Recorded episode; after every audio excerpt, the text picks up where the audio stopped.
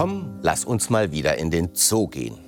Was schließlich gibt es Schöneres auf Erden als die Pracht und Vielfalt unserer Tierwelt? Da stehen, krabbeln, liegen sie dann in ihren Gehegen, Terrarien, oft genug auch Käfigen. An sich wilde Tiere für uns zum Bestaunen ausgestellt. Ist das eigentlich noch zeitgemäß, ethisch vertretbar, wirklich notwendig? Genau über diese Fragen und damit die Zukunft von Zoos in einer Welt des Artensterbens will ich heute mit einem Menschen sprechen, der es wissen muss, nämlich Severin Dresen, Direktor einer der weltweit führenden Zoos des Zoos Zürich. Herzlich willkommen, schön sind Sie da. Schön darf ich hier sein, hallo. Herr Dresen, nehmen wir mal an, eine gute oder böse Zauberin käme morgen zu Ihnen und sagen, du als Direktor des Zoos musst mit einem Tier deiner Institution tauschen. Mit welchem Tier würden Sie am liebsten tauschen? Ah, das ist ganz einfach. Äh, das wäre bei uns zum Beispiel der rote Wari, der in unserem Masuala Regenwald lebt. Äh, ist das ein, was für eine Art Tier ist das? Das ist ein, äh, ein Affe, ein sogenannter Halbaffe oder Lemur von Madagaskar. Er hat so ein ganz ähm, puschig aussehendes rotes äh, Fell mit einem langen schwarzen Schwanz. Und er lebt bei uns im Masuala Regenwald, ist vom Aussterben bedroht in Madagaskar und hat bei uns sicherlich eine der komplexesten Lebensräume, die wir anbieten können bei unserem Zoo. Mhm. Sie haben ja über 6000 Tiere.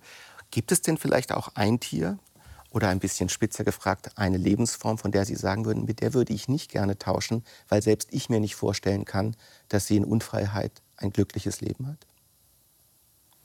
Nein, das glaube ich nicht. Also aus, aus, das hat zwei Ebenen. Das eine ist äh, die Frage bei uns im Zoo. Und ähm, wenn ich das Gefühl hätte, bei uns im Zoo hätten wir ein Tier, äh, wo wir hinter der Tierhaltung nicht stehen können, äh, dann müsste ich sofort ändern. Ähm, das heißt nicht, dass wir in all unseren Tierhaltungen Stand heute die führende, der führende Zoo sind. Auch wir haben Bereiche, die schon etwas älter sind, aber ähm, nicht zu diesem von Ihnen angesprochenen Level. Und das andere ist eine ganz spannende Frage, nämlich äh, der von Ihnen angesprochene Unfreiheit. Und das suggeriert ja im Umkehrschluss, dass ein Tier einen Freiheitswillen hat. Mhm. Natürlich ist Freiheit eine Komponente, aber ein Tier hat immer ein Sicherheitsbedürfnis, wie wir Menschen in den meisten Fällen übrigens auch. Also diese Spannung Sicherheit und Freiheit, die ist nicht nur eine, die Menschen betrifft, würden Sie sagen, sondern jedes Lebewesen. Genau, also jedes Lebewesen vielleicht nicht, aber jedes Tier. Und letztlich mhm. sind wir, letztlich sind wir ja auch Tiere. Und äh, das heißt, genau, wir haben dieses Spannungsfeld, beziehungsweise mit wenigen Ausnahmen, Errungenschaften bei uns Menschen in den letzten paar hundert, vielleicht tausenden Jahren haben wir immer ein Sicherheitsbedürfnis. Tiere haben immer ein Sicherheitsbedürfnis, was den Freiheitswillen äh, überwiegt. Jetzt könnte man ja sagen, und das wäre eine allzu wohlwollende Formulierung, das Sicherheitsbedürfnis in Zoos ist maximiert. Ich will es aber mal philosophischer fragen. Sie sagten Unfreiheit vielleicht nicht der richtige Begriff. Welchen Begriff würden Sie denn wählen, um die spezifische Existenzform von Tieren in Zoos zu beschreiben? Das eine ist die Frage, warum haben wir Tiere in Zoos? Aber das andere, um da vielleicht noch mal, äh, das andere ist ja die Frage, wie halte ich Tiere in Zoos? Mhm. Und da ist die zentrale Herausforderung, und das ist eine zum Teil enorm große, nur ganz schwierig zu stillende Herausforderung, aber es ist möglich, ist die Bedürfnisse des Tieres zu befriedigen. Mhm. Eine, jedes Tier, eine jede Art, ein jedes Individuum hat Bedürfnisse. Äh, und die muss man, die muss man stillen. Das ist die Herausforderung in der Tierhaltung. Das andere ist die Frage, warum haben wir Tiere bei uns im Zoo? Mhm. Und da ist die Antwort relativ klar, zumindest für uns als Zoos. Wir haben eigentlich vier gleichwertige Aufgaben. Und das ist der Artenschutz, das ist der Halt von bedrohten Tierarten bei uns im Zoo, Naturschutz, unser Engagement vor Ort in den bedrohten Naturräumen, die Forschung, wir wollen unsere Tiere besser verstehen, um sie schützen zu können, und die Bildung, alles auf der Welt funktioniert immer nur dann, wenn wir Menschen dahinter stehen. Hm. Da gibt es einen Vierklang, der ist fast, kann man sagen, weltweit zu einer Zoo-Ideologie geworden. So rechtfertigt man sich, so versteht man sich. Und wir sind ja jetzt schon mitten drin im Thema, weil man kann sagen, es hat insbesondere in den letzten 40 Jahren, grob gesprochen eigentlich in Ihrer Lebensspanne, Sie sind 1988 geboren, hm. eine Art Sensibilisierungsschub gegeben. Wir schauen auf Zoos und die Zoo-Erfahrung mit anderen vielleicht auch problematisierteren Augen, als das vielleicht noch in meiner Kindheit der Fall war. Zunächst kann man ja mal sagen, auch aus Tierschutz, aus Tierliebhaberperspektive ein zivilisatorischer Fortschritt. Absolut, und zwar nicht nur aus Tierschutz, sondern eigentlich noch auf einer über, übergeordneten Ebene aus einer, aus einer artenschutzerischen, naturschützerischen Sicht ganz wichtig. Ganz wichtig, eine Sensibilisierung, die stattfindet für, ähm, für das Tier. Natürlich auch eine wachsendes Verständnis, was, was fühlt ein Tier, was hat ein Tier für, für Bedürfnisse. Auch wenn wir dann manchmal in der modernen Zivilisation dann es, das Pendel wie überschlägt. Aber das ist wichtig, dass, dass es das gibt, dass wir, dass wir Menschen uns da weiterentwickelt haben. Und das ist natürlich im Zoo genauso passiert. Wir verstehen unsere Tiere besser und dementsprechend versuchen wir natürlich auch, die Tiere nach diesen neuesten Erkenntnissen zu halten. Mhm. Über die ganzen Vorteile, Nachteile, Spannungen, die entstehen, das wollen wir heute erkunden. Zunächst einmal, als ich mich auf diese Sendung vorbereitet habe, habe ich mit vielen Altersgenossen und Freunden gesprochen und alle waren schwankend wie ein Schiff im Sturm. Sie haben gesagt, ich gehe eigentlich gern in den Zoo, aber. Und das ist eine Kernambivalenz, glaube ich, die auch gar nicht mehr aus der Welt verschwinden wird. Und das ist wahrscheinlich auch die Spannung, in der Sie täglich stehen. Ja, das ist unglaublich spannend, weil wenn man sich so die Zahlen anguckt, dann ist es ja so, in Europa, in der Schweiz, bei uns im, im Zürich, da steigen die Besucherzahlen von Jahr zu Jahr. Es kommen immer mehr Leute in den Zoo. Äh, allein in der Schweiz ist das die großmehrheitliche Bevölkerung, die die, die Zoos besucht. Ähm, und dann hat es natürlich ähm, eine, auch einen Teil der Gesellschaft, die Zoos sehr kritisch hinterfragt. Die ist in der großen Minderheit, aber die schafft es sehr gut, äh, auch, auch kommunikativ, exzellent. Das, auch aktivistisch das, äh, präsent zu sein. Genau.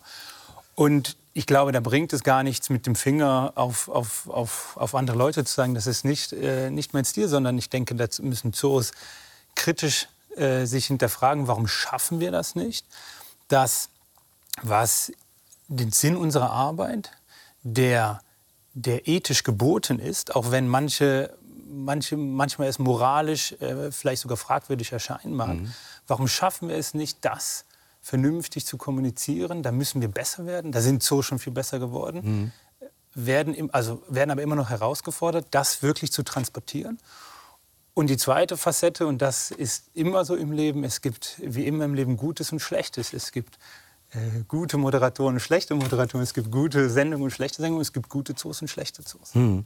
Aber der Zoo ist ja zunächst einmal, und ich glaube, das ist bei Ihnen biografisch auch so, eine Art Traumwelt für Kinder. Insbesondere Kinder entwickeln eine besondere Faszination. Das ist ein Ort, mit dem man mit Kindern geht. Ich nehme mal an, in Ihrer Biografie gab es auch die Erfahrung oder den Zugang, wo Sie gesagt haben, das ist ganz besonders für mich. Das ist ja. vielleicht sogar etwas, dem ich mein Leben widmen will. Wissen Sie noch, wann das war? Also es gab so ein paar Aha-Erlebnisse.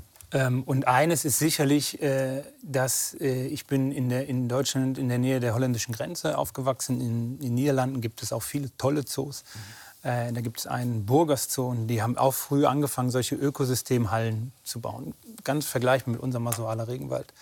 Und da war ich als Jugend Jetzt im Zoo Zürich. Bei uns im Zoo Zürich, ja. jawohl. Pardon. Ja. Äh, ich bin so in meiner Zoo Zürich-Welt. Das sollten Sie und, auch sein. Äh, äh, und da... Ähm, da gab es so Momente, wo ich war als, als Kind und zum einen die Tiere in diesem naturnahen oder nachempfundenen Lebensraum gesehen habe, begeistert war von dieser Vielfalt des Lebens. Aber, und das war bei mir auch immer eine wichtige Komponente, ich habe gesehen, wie diese Erfahrung auch die anderen Leute begeistert hat. Mhm und was das für Emotionen ausgelöst hat. Mhm. Und ja, das ist das Spannende nicht nur bei den Kindern oder Jugendlichen, sondern natürlich genauso bei den Erwachsenen, die auch da sich wieder begeistern lassen können. Mhm. Und das hat mich so ein Stück weit getriggert. Da habe ich, äh, da ich gedacht, das ist was Spannendes, das ist eine spannende Kombination.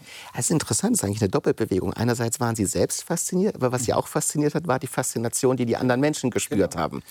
Weil man, weil man gesehen hat, das Potenzial eines Zoos ähm, äh, Emotionen auszulösen. Ich war schon als kleines Kind äh, auch immer begeistert von Tieren, aber auch von den Tieren, die die anderen Leute nicht so toll fanden. Ich fand äh, Erdkröten spannend, ich fand Eintagsfliegen so spannend. Die Biologie hinter so einem Tier, dass die nur einen Tag leben, hoch, hochgradig, hochgradig spannend. Aber das löste bei den anderen Leuten maximal Ekel äh, aus, aber sicherlich kein Interesse. Mhm. Und deswegen die Frage, wie schaffen wir es, ähm, Emotionen zu zu erzeugen, positive Emotionen zu erzeugen für die Natur, für die Tiere, weil wir Menschen funktionieren einfach natürlich so, dass das, was wir kennen, was, was uns emotional nahe scheint, das, das wollen wir schützen.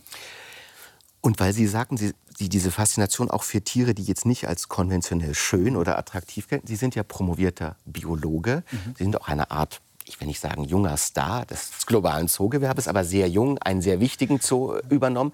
Und ich habe gelesen, dass Sie die Biologie studiert haben und eine gewisse Enttäuschung empfunden haben, dass es dann nur um Zellen, um Organismen und Formeln gab und Sie eigentlich zur lebenden Kreatur wollten. Aber dann zur lebenden Kreatur unter ganz spezifischen Bedingungen. Man könnte ja auch sagen, Sie hätten äh, in die Wildnis gehen können, um dort jemanden zu beobachten. Mhm. Das heißt, die lebende Kreatur, die Sie jetzt täglich im Umgang betreuen und verwalten, das ist ja eine spezifische Form von Tierleben. Ja, ich muss vielleicht äh, noch, noch zur Erklärung. Also ich habe ja Biologie studiert, weil ich in den Zoo wollte. Das war damals ja schon so. Waren Sie da eigentlich der Einzige im Studium? Ich stelle mir vor, wenn man da so 22 und sagt, ich will übrigens Zoodirektor werden, gucken einen die anderen ein bisschen seltsam an. Das ist, so, das ist in der Tat der Fall. Ähm, aber das war auch schon in der Schule der Fall, deswegen ist das, ist, war ich daran gewöhnt. Und habe dann im Grundstudium einfach gemerkt, im Grundstudium in Deutschland, dass da die Biologiestudiengänge einfach sehr molekularbiologisch ausgelegt sind, was auch Sinn macht, weil das natürlich heutzutage der Großteil der Biologie ist. Mhm. Und bin deswegen für meinen weiteren Studienverlauf dann nach England gegangen, weil da auch noch klassischere Masterabschlüsse zum Beispiel zur Verfügung stehen. Mhm. Das vielleicht äh, so, um das, das wie, wie, so einzuordnen.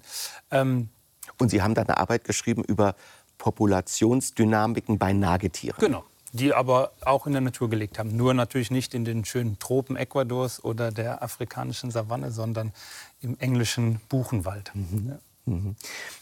Diese Populationsdynamiken außerhalb von Zoos und innerhalb von Zoos sind ja ein sehr, sehr wichtiges Thema, auch für ihre Mission. Mhm. Es ist auch immer eine Verantwortungsübernahme für die Tiere, die man hat. Und gleich zu Beginn ihrer Direktorschaft in Zürich ist nun etwas geschehen, was in Zoos wie in der Natur immer mal passiert. Es sind große Säugetiere gestorben, mhm. Elefanten an einem Virus.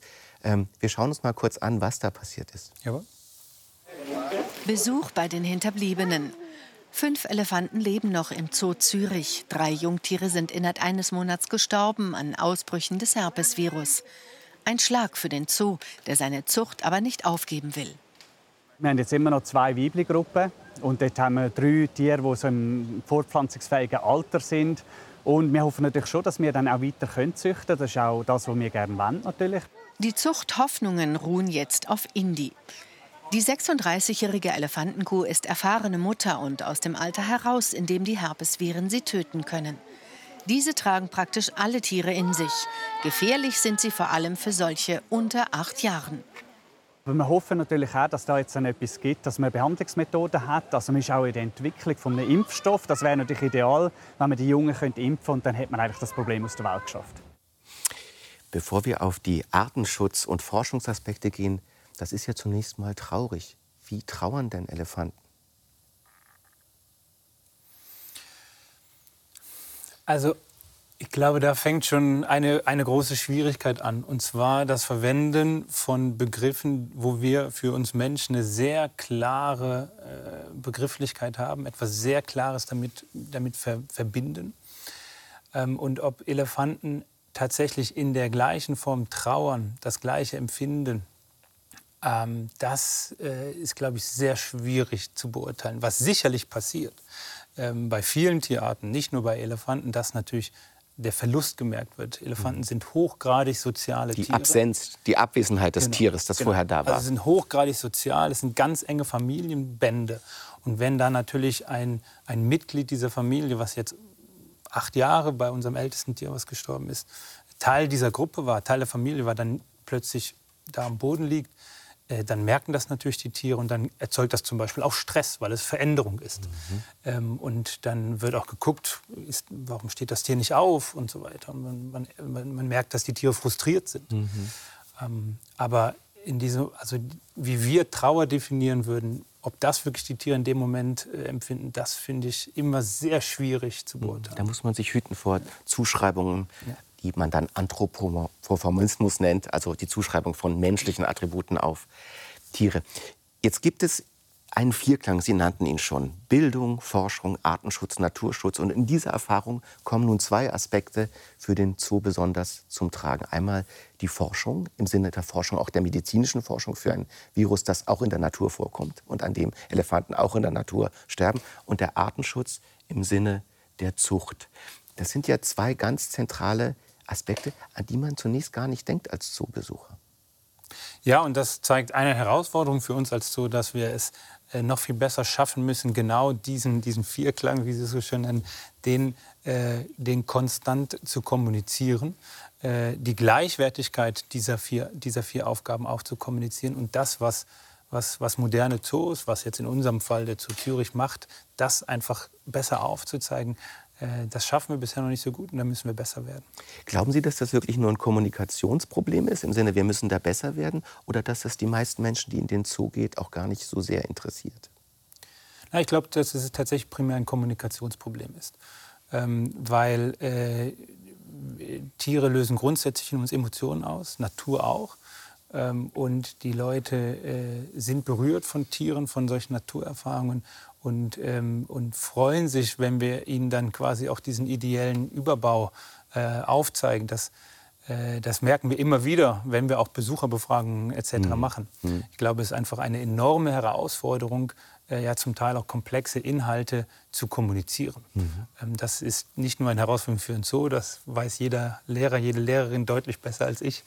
Als normaler Zoobesucher hat mir ein Aspekt in diesem Vierklang gefehlt, nämlich ganz banal Entertainment. Mhm. Man geht ja nicht nur aus Bildungsgründen und nicht nur, weil man etwas Gutes tun, sondern man will sich eigentlich unterhalten mhm. an diesen Tieren. Mhm. Ist das nicht auch etwas, was man ganz offensiv in den Vordergrund stellen sollte? Es geht nicht nur um diese guten, hehren Dinge, sondern nein, man will diese Tiere sehen, weil es lustig ist.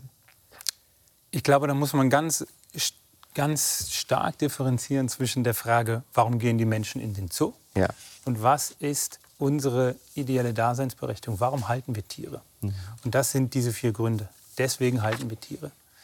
Und die Menschen kommen aber nicht zwingend bei uns in den Zoo, um diese vier äh, Teile kennenzulernen, darüber mehr zu erfahren, sondern um eine schöne Zeit zu haben. Und das mhm. ist auch letztlich vollkommen legitim, weil es uns das Potenzial gibt, die Möglichkeit gibt, jetzt in unserem Fall im Zoo Zürich 1,4 Millionen Schweizerinnen und Schweizer zu erreichen im Jahr. Das ist ja fantastisch. Eine enorme Zahl, auch, wenn man sich vor Augen führt. Das ist genial. Und äh, wenn wir dann auch, auch, noch parallel schaffen, den Menschen eine gute Zeit zu geben, umso besser. Weil wenn wir, wenn wir glücklich sind, wenn wir zufrieden sind, wenn wir gut gegessen haben, dann sind wir noch mal viel empfänglicher für Botschaften, als wenn wir uns darüber ärgern, dass die Toilette gerade dreckig war.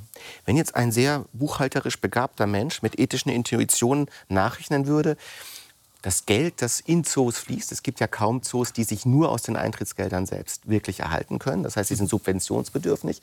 Und wenn man an Artenschutz und an Forschung denkt, könnte man doch sagen, das Geld, das investieren wir direkt vor Ort in den Urwald, in den Artenschutz oder direkt in die Forschung. Ist das eine effektive Form von Artenschutz mhm. und Forschung? Sie wird dann ähm, also vielleicht den Artenschutz mal kurz äh, äh als, als Einzelthema herausgegriffen. Ähm, es gibt gute Beispiele, wo es sinnvoll ist, vor Ort äh, auch Tiere zu erhalten. Das darf man, Artenschutz, Naturschutz darf man da nicht vermischen. Mhm. Naturschutz geht immer nur vor Ort, machen mhm. wir auch vor Ort. Da geht es mhm. um diese Ökosysteme zu erhalten, was ja dann impliziert, dass da auch andere Tierarten drin leben. Aber es gibt durchaus auch Beispiele, wo man vor Ort Zuchtstationen aufgebaut hat, äh, um Tierarten konsequent nachzuzüchten, wie wir es in europäischen Zoos tun, um sie dann wieder auszubilden. auszubilden. Ähm, ganz häufig ist es aber tatsächlich nicht möglich, äh, weil die Welt nicht nur ein guter und friedlicher Ort ist. Äh, und äh, die Frage nach der Sinnhaftigkeit einer, einer Finanzierung bei uns im Zoo äh, macht dann Sinn, wenn man sich die vier Aufgaben anguckt. In dem Moment, wo ich einen Teilaspekt davon herausziehe äh, und nur auf den gucke, da kann man die Frage sicherlich stellen. Aber in dem Moment, wo ich ja eigentlich im perfekten Fall mit einer Tierart. Den Vierklang schafft nur der Zoo und sonst kein anderer Erlebnisort. Das, das ist und auch keine andere, keine andere Naturschutzorganisation, keine Forschung, keine Universität schafft diesen Vierklang. Das ist tatsächlich das Riesenpotenzial, die Einzigartigkeit eines Zoos.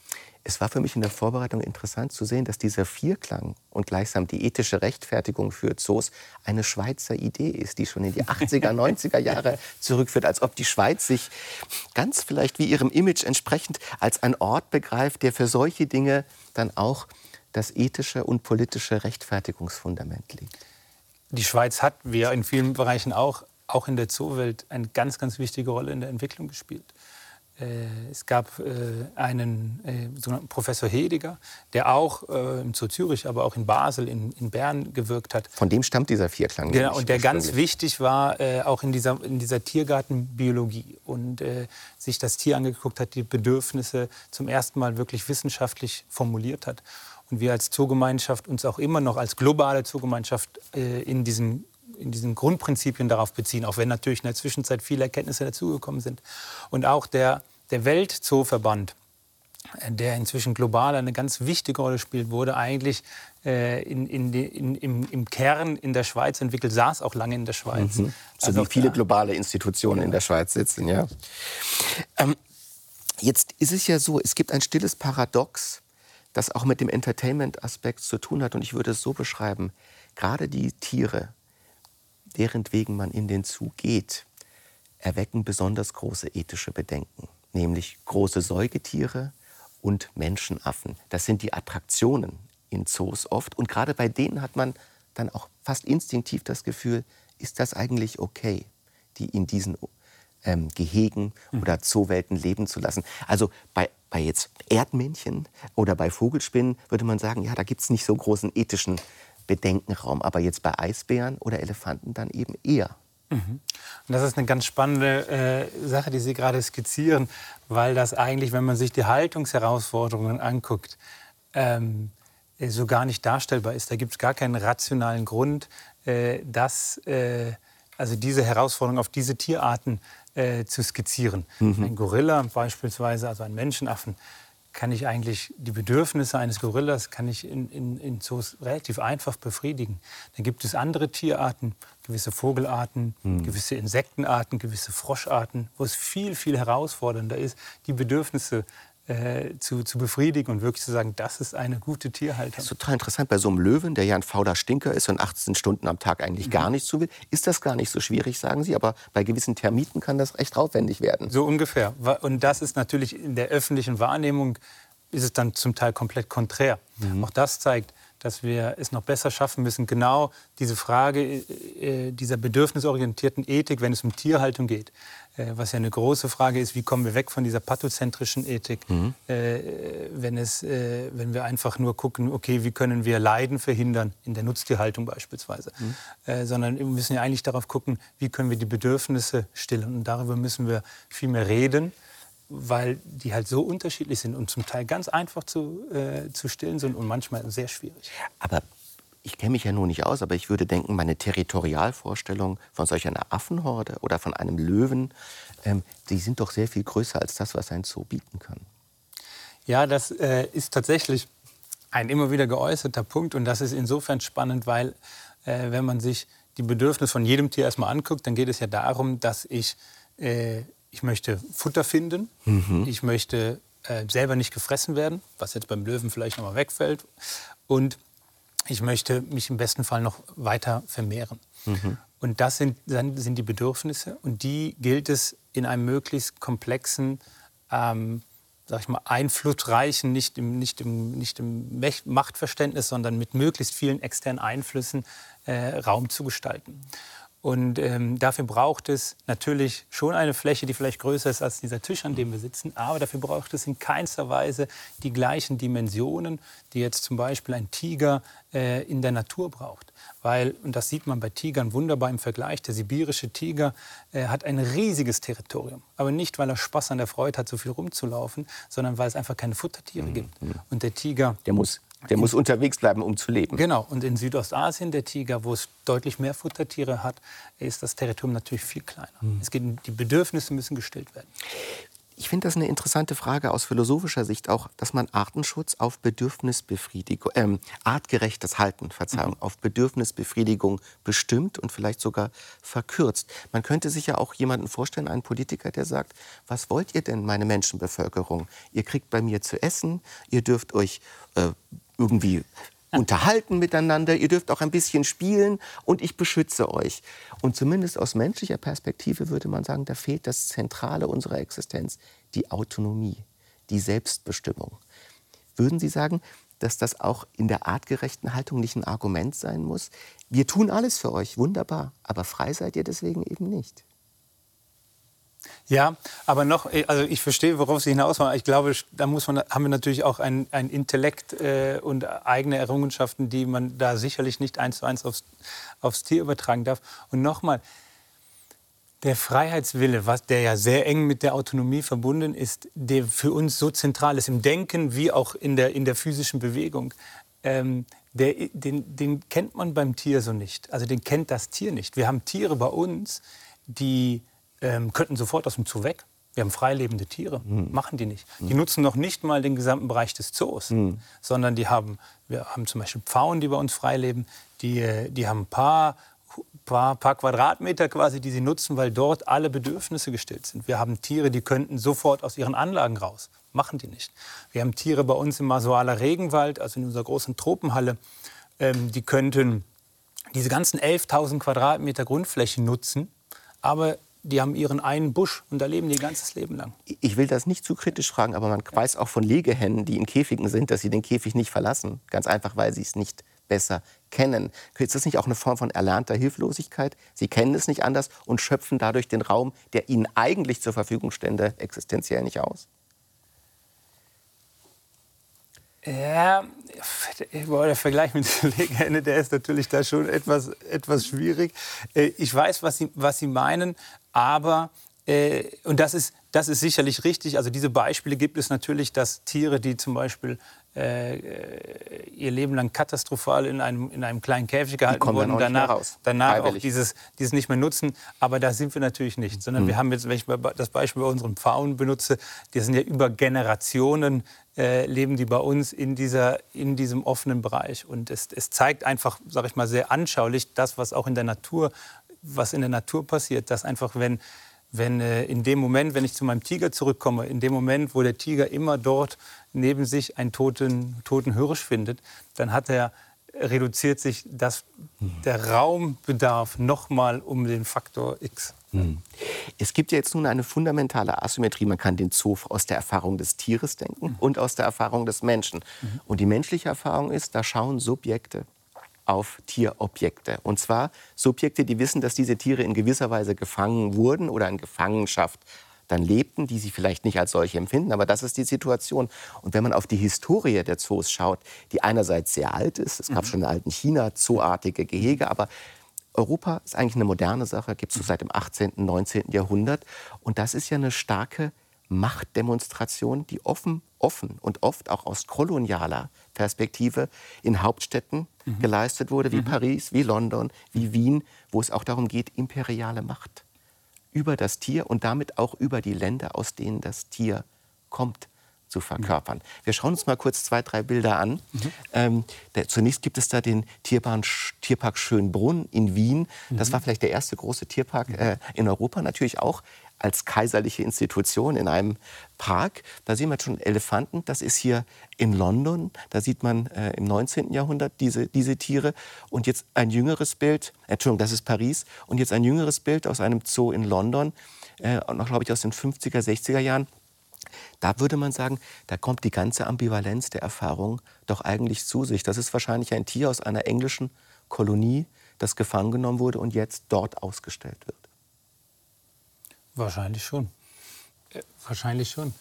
Äh, das ist, ein Zoo ist ja immer auch ein Spiegel des Zeitgeistes. Äh, ein Zoo ist ja immer Teil der Gesellschaft. Wir sind ja kein, wir sind keine abgeschlossene Zuchtstation, äh, auch im Jahr 2023 nicht. Wir sind, keine, wir sind keine Universität quasi, die für sich selber Forschung betreibt, sondern wir sind ein Teil der Gesellschaft. Ein Zoo kann nie ohne Gesellschaft existieren. Und er wandelt sich auch mit. Und er wandelt sich mit der Gesellschaft. Und deswegen ist ja auch der Diskurs da so wichtig. Gleichzeitig, und das, äh, Sie haben mit den Beispielen gerade der, äh, der Großstädte oder Hauptstädte mit auch in der kolonialen Vergangenheit sicherlich recht. Und gleichzeitig spielte auch früh immer der Edukationsgedanke eine Rolle. Also im Beispiel des Zoo Zürich, der ist 1929 gegründet worden, also relativ spät.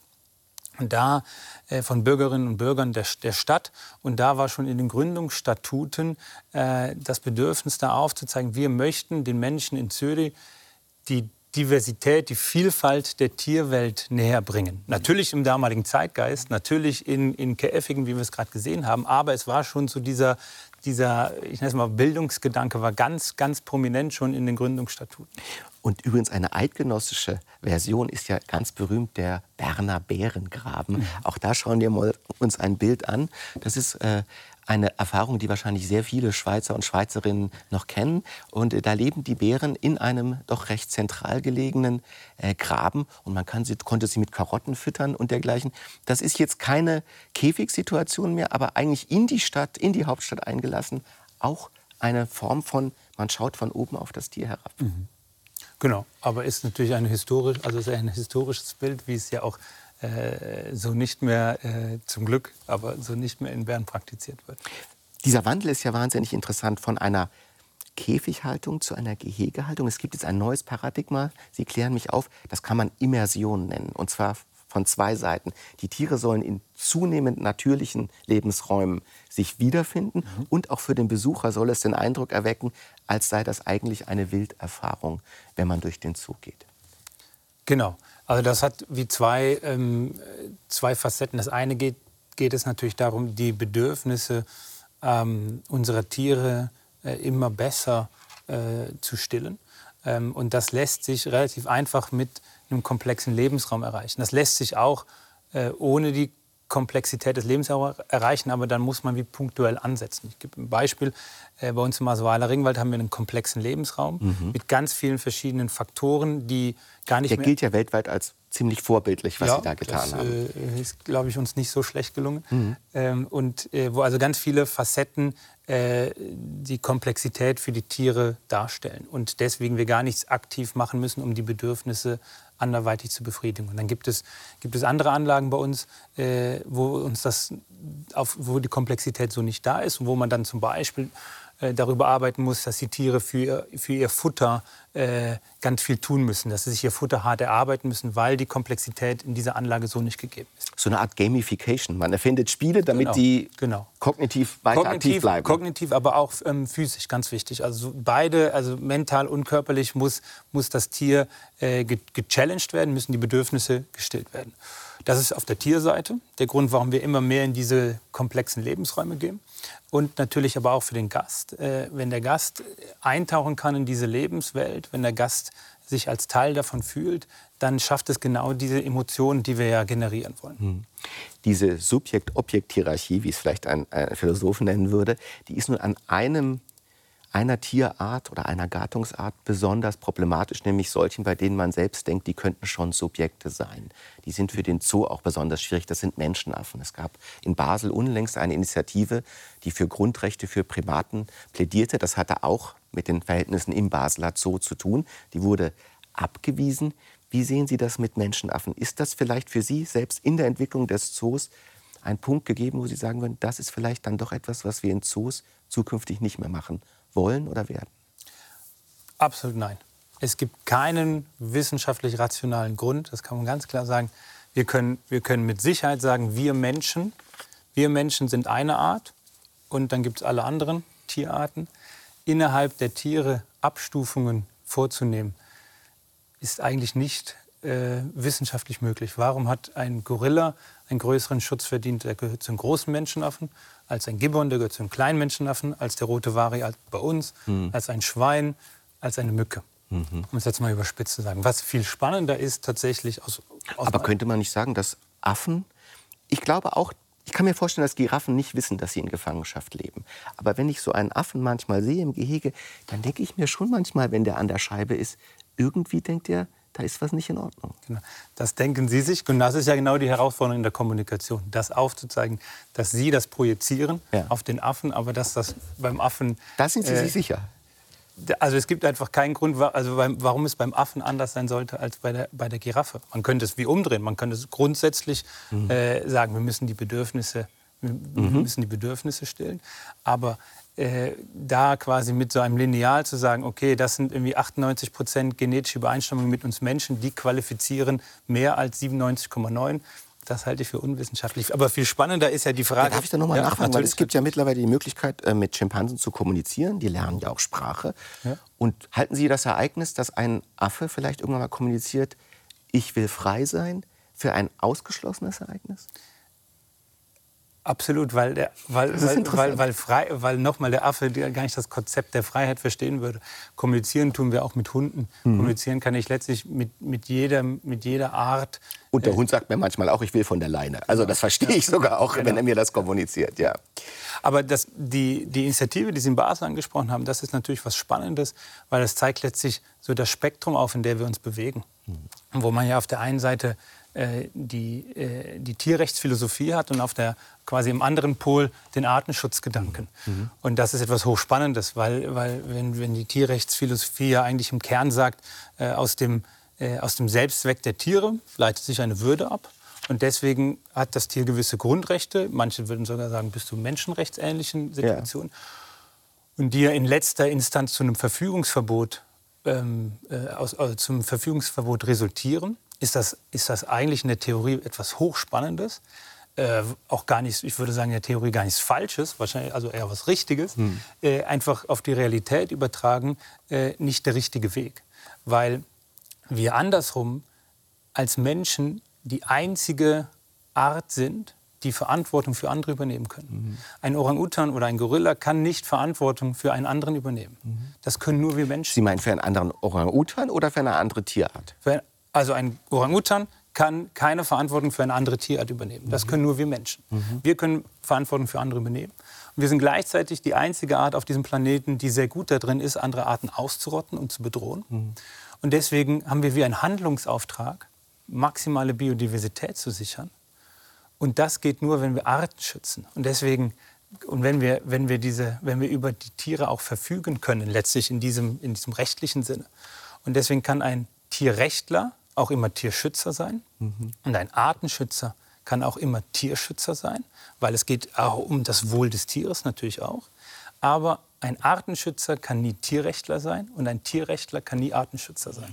Man könnte auch sagen, und das wird ja auch in manchen ähm, Bewegungen der New Ecology so genannt, wir sind einfach aufgrund unserer Fähigkeiten Hirten aller anderen Tierarten. Das ist eine Art, wie wir Schäfer sind für Schafe, sind wir in der Pflicht, in der Verantwortung, die Vielfalt, die wir auch selbst zerstört haben, in gewisser Weise zu schützen. Und ich verstehe Ihr Argument so, aus der Verantwortung kommen wir nicht raus. Und Zoos sind Teil dieser Verantwortungsübernahme. Genau, weil wir, wie Sie es gerade skizziert haben, in einer idealen Welt wäre das nicht zwingend notwendig, aber wir nicht in dieser idealen Welt sind, sondern in einer Situation, die sich immer weiter akzentuiert. Und da müssen wir dringlicher denn je diese Verantwortung übernehmen. Gesamtgesellschaftlich, das können, können Zoos nicht allein. Das wäre vermessen, wenn Zoos das behaupten würden.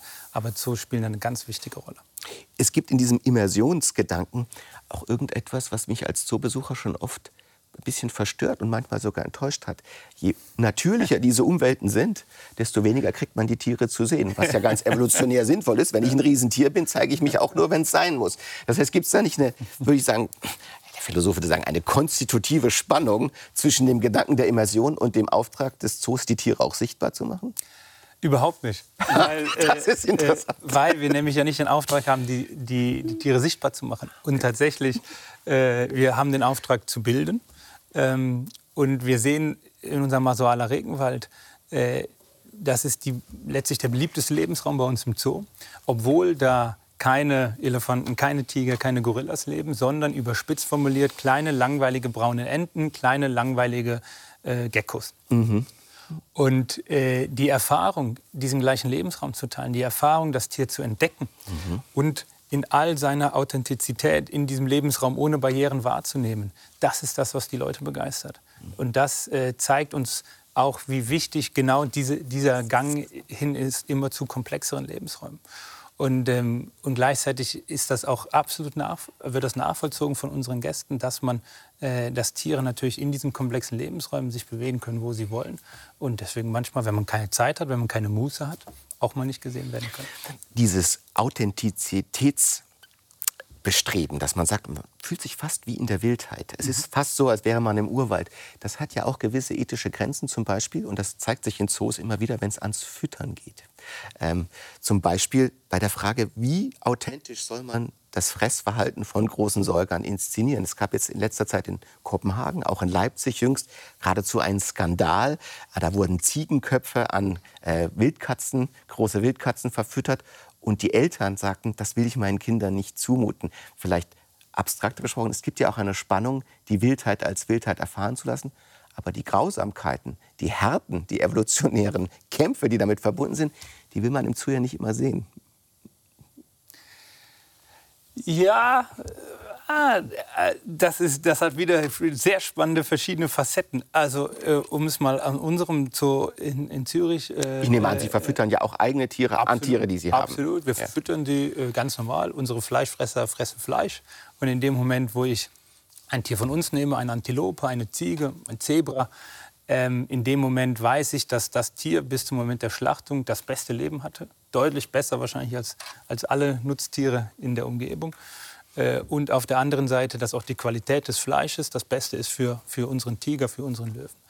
Und wir sehen, und das ist nichts, was ich jetzt in den letzten drei Jahren angefangen habe, sondern was der Zoo schon lange praktiziert. Und äh, wir sehen in der Bevölkerung bei uns, in unseren Gästen, in keinster Weise negative Reaktionen. Ähm, die Menschen finden das spannend, gerade die Kinder. Deswegen muss ich so schmunzeln, als sie so vielleicht dieses Spannungsfeld Eltern, mhm. Eltern, Kinder. Also wenn wir etwas sehen, dann dass vielleicht die Eltern überbesorgt sind über die Kinder. Die Kinder finden das hochspannend äh, und die Eltern aber eigentlich auch. Also ich stelle mir das so als Situation vor: Eine Züricher Kleinfamilie geht in den Zoo und äh, dann wird das Antilopenfleisch an die Löwen äh, verfüttert und Herr Dresen steht dann daneben und sagt, ja, so ist das halt. Die Löwen fressen die Antilopen, die Antilopen sind da, das sind die Löwen und die fressen einander. So ist das in der Natur. Das wäre für Sie auch Bildung. Genau, das gehört dazu. Wir haben ja grundsätzlich als Gesellschaft schon die Herausforderung, dass wir immer mehr von der Natur entfremdet sind und immer weniger verstehen, äh, auch wo unsere, wo unsere Lebensmittel herkommen, wie mhm. es in so einem Schlachthof aussieht.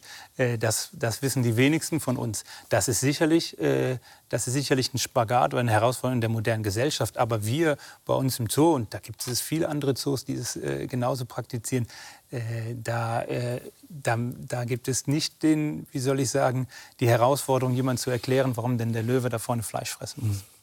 In diesem Bildungsauftrag die Zoos haben, die auch Tierdokumentarfilme haben, die vielleicht sogar Trickfilme haben, gibt es immer so eine Gefahr, ähm, die man Disneyfizierung mhm. oder Disneyfizierung von Tiererfahrung nennen könnte. Wir hatten unlängst den Dokumentarfilmer äh, und Regisseur Werner Herzog hier. Da ging es um einen Fall von Timothy Treadwell, ein junger Amerikaner, der mit den Grizzlies in Alaska leben wollte, weil er sie für seine Freunde hielt, ganz nah an sie ranging und dann letztlich von ihnen gefressen wurde. Wir schauen uns kurz mal an, was Werner Herzog über diesen Fall Timothy Treadwell, über den er einen Film gemacht hat, gesagt hat. Es geht um die Disneyisierung von wilder Natur. Für ihn, Timothy Treadwell, waren die Bären alles knuddelige Bärchen mit, mit weichem Fell, die man umarmen muss. Die er lieb hatte, wie er sagt. Die man lieb haben muss. Der sagt ihnen immer, wie, er, wie lieb er sie hat. Geht aber bis so nahe, wie ich jetzt Ihnen bin und berührt sie. Das war eine dieser Szenen, wo wir nicht mehr hinschauen konnten. Richtig, und das, das sollte niemals passieren.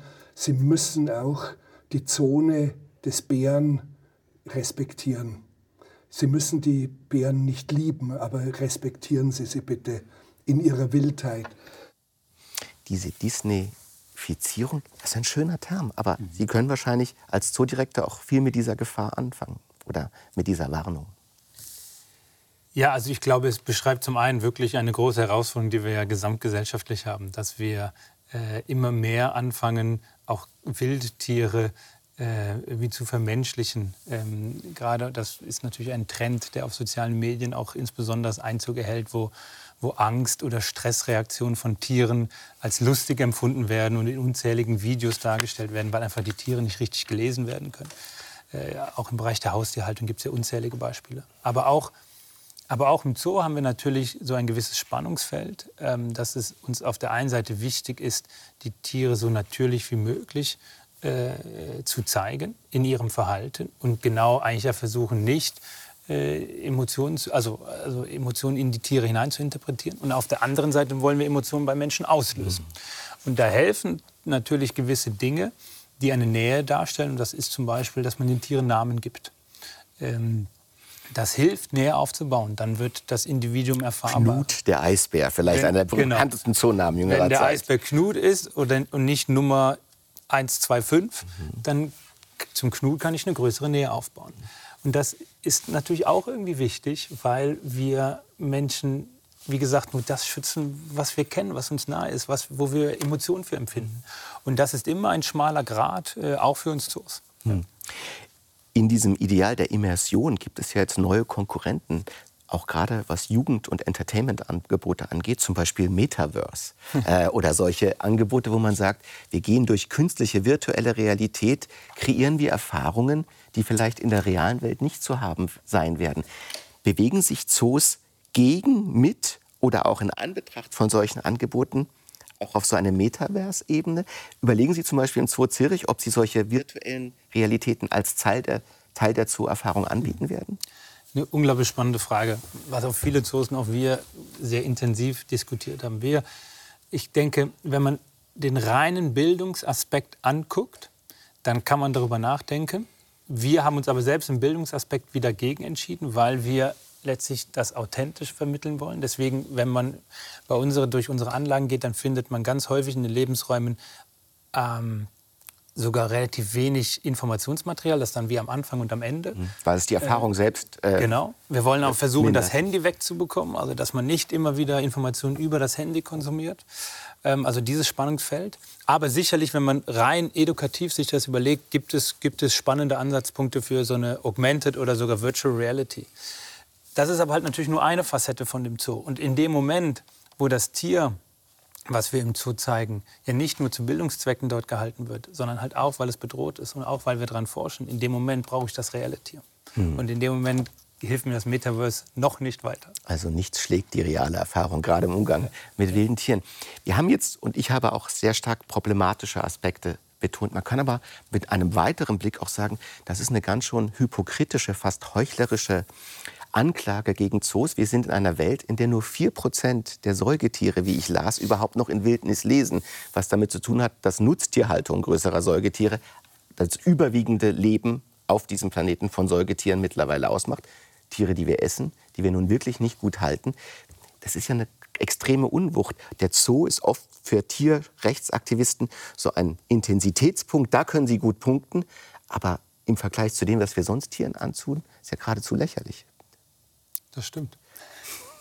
Ist das für Sie überhaupt eine Verteidigung oder sagen Sie, ich verteidige mich auf der Weise, auf der ich angegriffen werde, nämlich der Frage, wie die Haltung und die Idee der Gefangenschaft selbst zu rechtfertigen wäre? Ja, das hat, ja, das hat verschiedene Facetten. Also ich kann nur unterschreiben, was Sie, was, was, was Sie gesagt haben, aber das, also ich würde mich auch, ich weiß gar nicht, ob ich sagen würde, dass ich mich verteidigen muss. Hm. Vielleicht fängt es damit an. Erklären. Ich möchte, genau, erklären. ich möchte über unsere Arbeit informieren. Ja. Und, ähm, äh, und das, das macht mir ja Freude, über die Arbeit, über die Arbeit bei uns zu reden und die, und die Menschen aufzuklären. Äh, aber natürlich, ähm, äh, natürlich ist es so, dass es äh, sich rein aus einer strategisch-kommunikativen Sicht, äh, äh, wenn ich Campaigner wäre und für irgendetwas Aufmerksamkeit kreieren möchte, dann fokussiere ich mich auf die Zoos, fokussiere ich mich nicht auf die Nutztierhalter, fokussiere ich mich nicht auf die Heimtierhalter, wo wir viele, viele schlechte Heimtierhaltungen haben. Mhm weil äh, da mache ich viel zu viele Menschen hässig. Mhm. Aber es gibt ja manchmal auch kommunikative Notsituationen. Nehmen wir mal eine große Raubkatze frisst oder tötet eine Pflegerin oder einen Pfleger. Ich glaube, Sie hatten auch so einen Fall. Mhm. Und dann kann man auch sehen, im Netz und in den neuen Anklagedynamiken digitaler Art sind da Zoos schnell unter Druck. Wie stellt man sich das im Alltag vor? Gibt es da bei Ihnen dann Sondersitzungen? Wie begegnen wir dieser Situation kommunikativ? Wie machen wir das im Netz, wenn zum Beispiel ein Shitstorm aufzieht oder absehbar ist? Nein, also ich denke, das muss man schon noch mal einordnen. Also in, in, in, zum Glück leben wir in einem Land, wo auch der, wo der Diskurs noch äh, sehr zivilisiert äh, abläuft, ähm, sodass wir äh, solche, äh, wenn es dann diese, diese Dynamiken in, in den sozialen Medien angeht, die, die, die darf man nicht ernst nehmen. Mhm. Ähm, das sitzen Sie aus, würden Sie dass, sagen? Dass man dass das aussitzen würde bedeuten, dass ich es ernst nehme, aber dann hinten raus hoffe, dass es irgendwann vorbei ist. Aber das, also diesen, das ist ja noch nicht mal ein Diskurs, den kann man sich nicht stellen. Ich setze mich mit jedem gerne an den Tisch, der Sachen kritisch sieht. Aber das ist ja, das ist ja nicht die Flughöhe, auf die man sich begeben. Das ist ja kein, kein Interesse an einem wirklichen Diskurs, sondern das ist in Frustration, in Aggression ablassen. Haben Sie denn so Hintergrundgespräche mit Vertretern von PETA, sagen wir, also stark würde sagen, fundamentalistischen Tierrechtsaktivisten, die Zoos als Zoos generell ablehnen. Sprechen Sie mit den Menschen manchmal? Tauschen Sie da Argumente aus? Also ich habe unglaublich spannende äh, Gespräche mit ganz vielen verschiedenen, auch gerade Schweizer äh, Institutionen, die vielleicht Teile, Teile von der Zoohaltung ähm, kritisch sehen.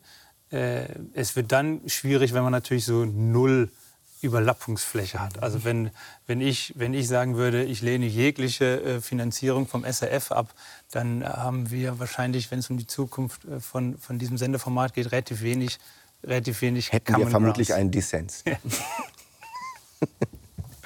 Sehr schön. Ich frage mich das auch deshalb, weil man sagen kann, dass wir ja jetzt in eine neue Phase des Natur-Kultur- und des Natur-Tier-Verhältnisses eintreten. Man nennt sie auch das Anthropozän. Und man meint damit einen Zustand, in dem der Mensch die ganze Erde und alles Leben auf dieser Erde in gewisser Weise mitprägt und damit auch mitverantwortet. Wenn man es überspitzt formulieren wollte, könnte man sagen, jedes wilde Tier, das auf diesem Planeten lebt, ist eigentlich schon ein überwachtes, verantwortetes Tier. Ja, ähm, aber aus einer sehr frustrierenden Erkenntnis heraus, dass es keinen, es gibt Studien, die sagen, es, es gibt keinen Quadratzentimeter mehr auf diesem Planeten, der nicht schon durch uns Menschen beeinflusst wird. Wir haben Mikroplastik in der Antarktis, wir, haben, wir sind überall hingekommen, äh, entweder wirklich direkt oder durch unsere Abfallprodukte.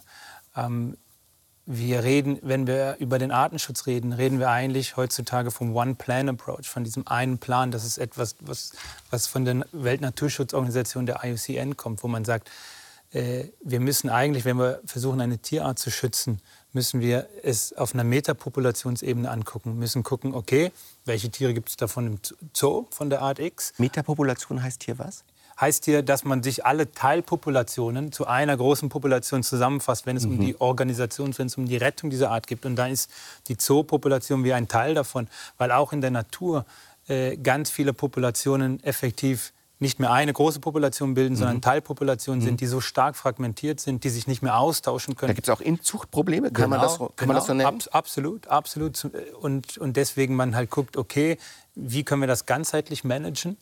Ähm, weil dann zum Beispiel der Mensch ganz aktiv austauschen muss, also Tiere aus dem einen Nationalpark in den anderen Nationalpark, aus dem einen Nationalpark in den Zoo, aus dem Zoo in den Nationalpark Netz. bringen muss. Genau, weil wir, weil wir schon so massiv auf die Biodiversität Einfluss genommen haben.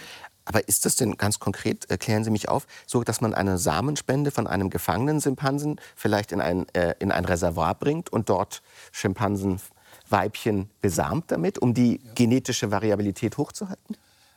Das konkrete Beispiel ist mir jetzt nicht bekannt, aber vom, vom, vom Grundsatzidee her ist das genauso. Und das passiert ja auch immer wieder. Tiere werden zum einen aus Zoos wieder ausgewildert, äh, werden von den einen Nationalpark in den anderen Nationalpark gebracht. Tiere werden auch wieder aus der Natur entnommen, um in Zoos Reservepopulationen aufzubauen. Wir hatten gerade jüngst, ähm, das ja ein tolles er Erfolgserlebnis ist, vor ein, seit einigen Wochen haben wir äh, ein Waldrapp-Pärchen, das ist eine Vogelart, die hier ganz in der Nähe vom Zürcher Flughafen nistet.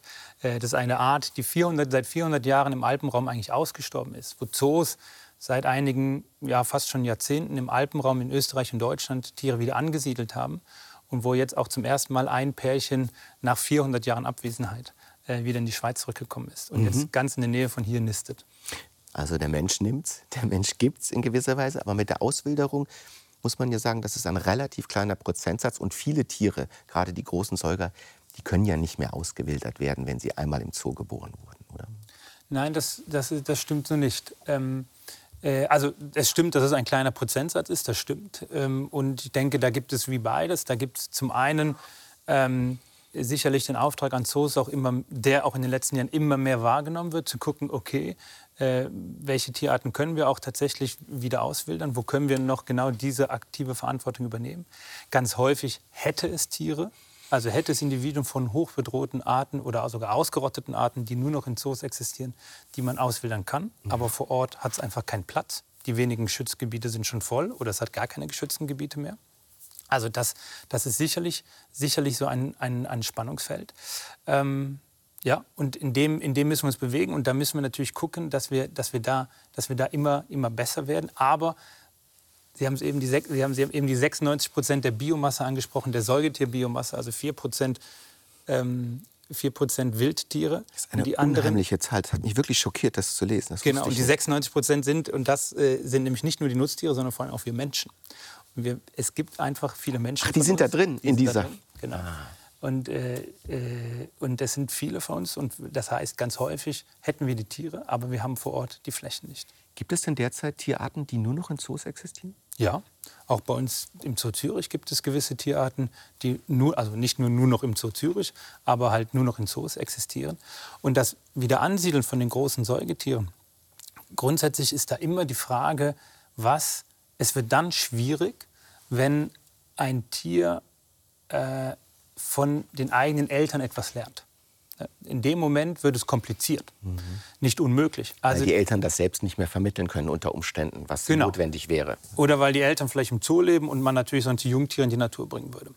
Ähm, aber zum Beispiel die Waldtrappen, das diese, diese Vögel, ähm, auch die wussten nicht mehr, sie waren ja ausgestorben, wussten nicht mehr, das sind Zugvögel, wie sie in den Süden fliegen sollten. Und da hat man es ihnen wieder beigebracht. Man hat die darauf trainiert, dass sie so einem Leichtflugzeug äh, nachfolgen können. Und dann ist man mit denen über die Alpen in den Süden geflogen. Und jetzt hat es so viele Tiere in der Population, die das kennen, dass wenn wir dann weitere Tiere nachschießen, weil immer noch ganz viele auf dem Zug sterben, ähm, dass, äh, dass, die, dass die es jetzt den anderen beibringen. Und Herr Dresden, das ist so unglaublich, wenn man denkt, was da für ein Aufwand betrieben wird. Das ist ja wunderschön als Geschichte. Aber man denkt, es wäre doch eigentlich klüger, sie erst mal so zu schützen, dass wir nicht diesen unglaublichen Aufwand im Nachhinein betreiben müssen. Eben. das ist absolut richtig. Es gibt, und das ist meine letzte Frage an Sie, ein wunderschönes Zitat von Ihnen. Das lautet folgendermaßen: Entweder es wird in 100 Jahren nur noch Zoos geben oder es wird keine mehr brauchen. Ist das die Situation, in der das Mensch-Tier-Verhältnis heute ist? Ja, weil in einer idealen Welt bräuchte es keine Zoos. In einer idealen Welt, vielleicht noch beim Forschen wird man immer können, aber braucht es den Artenschutz, den Naturschutzgedanken und auch nicht den Bildungsgedanken mehr, weil wir es geschafft haben, dass, dass wir die Relevanz äh, der Natur und der Tiere in unseren Gesellschaften so fest implementiert haben, dass sie davon nicht wegzudenken ist. Ob das die Situation in 100 Jahren sein wird, das werden wir beide wahrscheinlich nicht mehr wissen. Aber äh, es kann natürlich auch in die andere Richtung gehen. Und dann, und wir sind gerade leider tendenziell in der andere Richtung, dass viele Nationalparks nichts anderes sind als große Zoos. Eingezäunt, weil nur die Tiere in den Nationalpark geschützt sind. Das sind einerseits utopische oder dystopische Horizonte und der Zoo steht da als Erfahrung mittendrin. Danke, dass Sie heute zu uns ins Denkgehege gekommen sind. Herzlichen Dank. Danke Ihnen.